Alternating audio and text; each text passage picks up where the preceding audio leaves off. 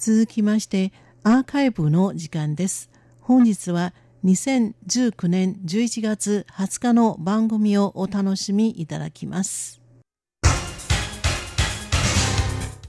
リスナーの皆様、こんばんは。文化の台湾の時間です。文化の台湾では、歴史、文化の視点から台湾をご紹介しております。ご案内は林慶長です。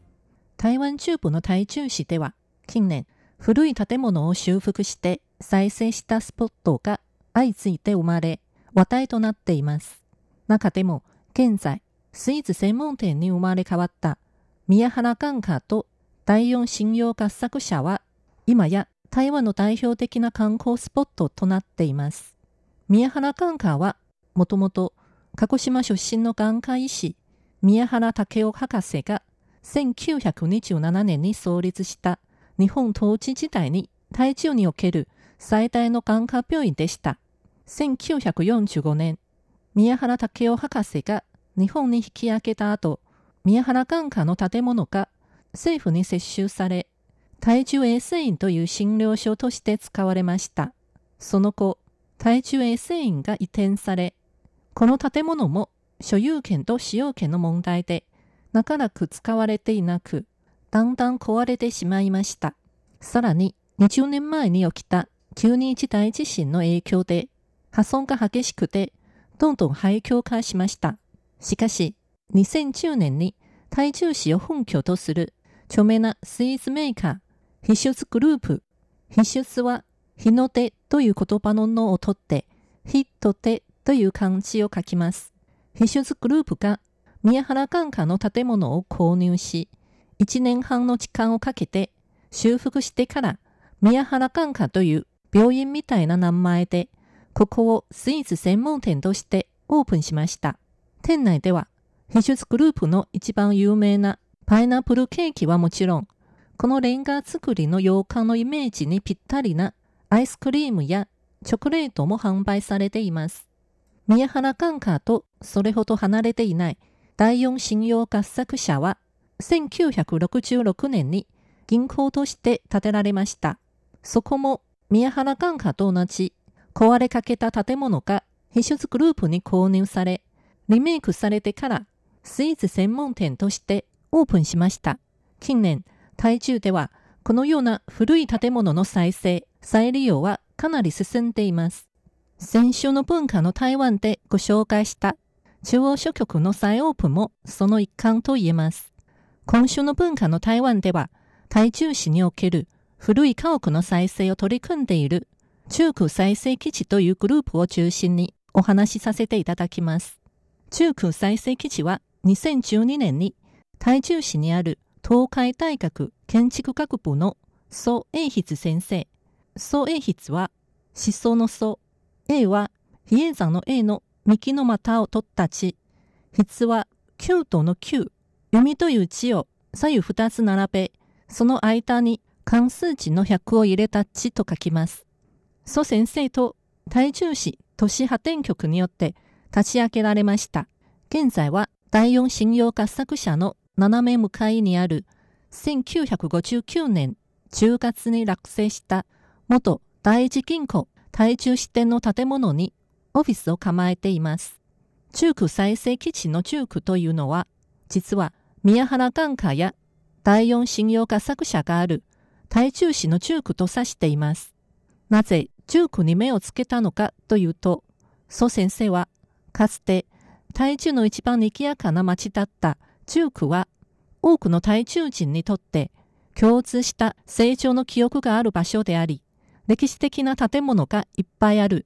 しかし、人口の流出と商店街の移転などの原因で、町がだんだん凋落して寂しくなったと話しました。2014年に中区再生基地が日本大学の教授である建築家中村義文先生を招き、台中市を本拠とする建築会社、熱音映像と連携チームを結成し、台中市中区にある古い家屋をリメイクし、中区という古い町の再生を取り組むプロジェクトをスタートさせました。蘇先生によりますと、このプロジェクトを通じて、立音映像と力を合わせて、古い家屋の修復と経営に興味のある人を探します。台中にある築60年以上、壊れかけの古い家屋を対象として、建物の所有者が無償で建物を提供し、民間企業の寄付金で建物を修復するということです。蘇先生は、台中市中区にある宮原眼科や第四信用合作者などの成功例をもって、民間の力を集め、一般の民衆から企業、学会、政府部門までみんなの関心を喚起したい。この協力式古い家屋再生計画を展開することによって、古い家屋と人間とのつながりを取り戻しながら、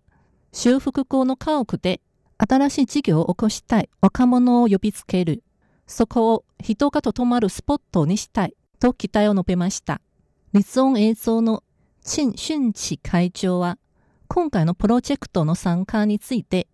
建物はリメイクできても、過ぎ去った時間は二度と戻らない。お金があっても、歴史の奇跡が書き直せないと話しました。立音映像は、この計画の参加が呼び水となり、より多くの企業と社会の力が集まるのを期待しながら、古い建物の修復、再生につれて、より多くの産業が入り、この古い町に新しい活力が吹き込まれると期待しているということです。蘇先生のオフィスには、拡大した台中市中区の地図があります。地図の上にはいくつか赤い点が記されています。その一つ一つの赤い点は、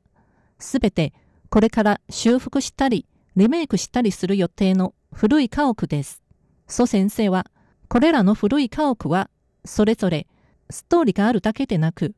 多くの人の人生の軌跡が残されていると話しました。中区再生計画というプロジェクトを通じて、蘇先生たちが中区にある古い家屋に生まれ変わる可能性を与えようとしています。台湾では近年、歴史的な建物の再利用が注目を集めました。台中市のほか、台北市や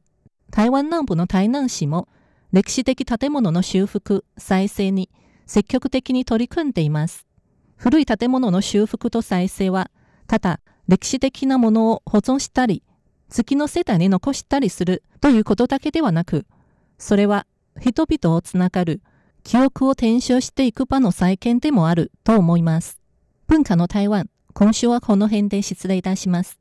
最後は音楽家、陳家孔の演奏曲、海峡湖をお聴きいただきながらお別れしましょう。担当は林慶女でした。こちらは台湾国際放送です。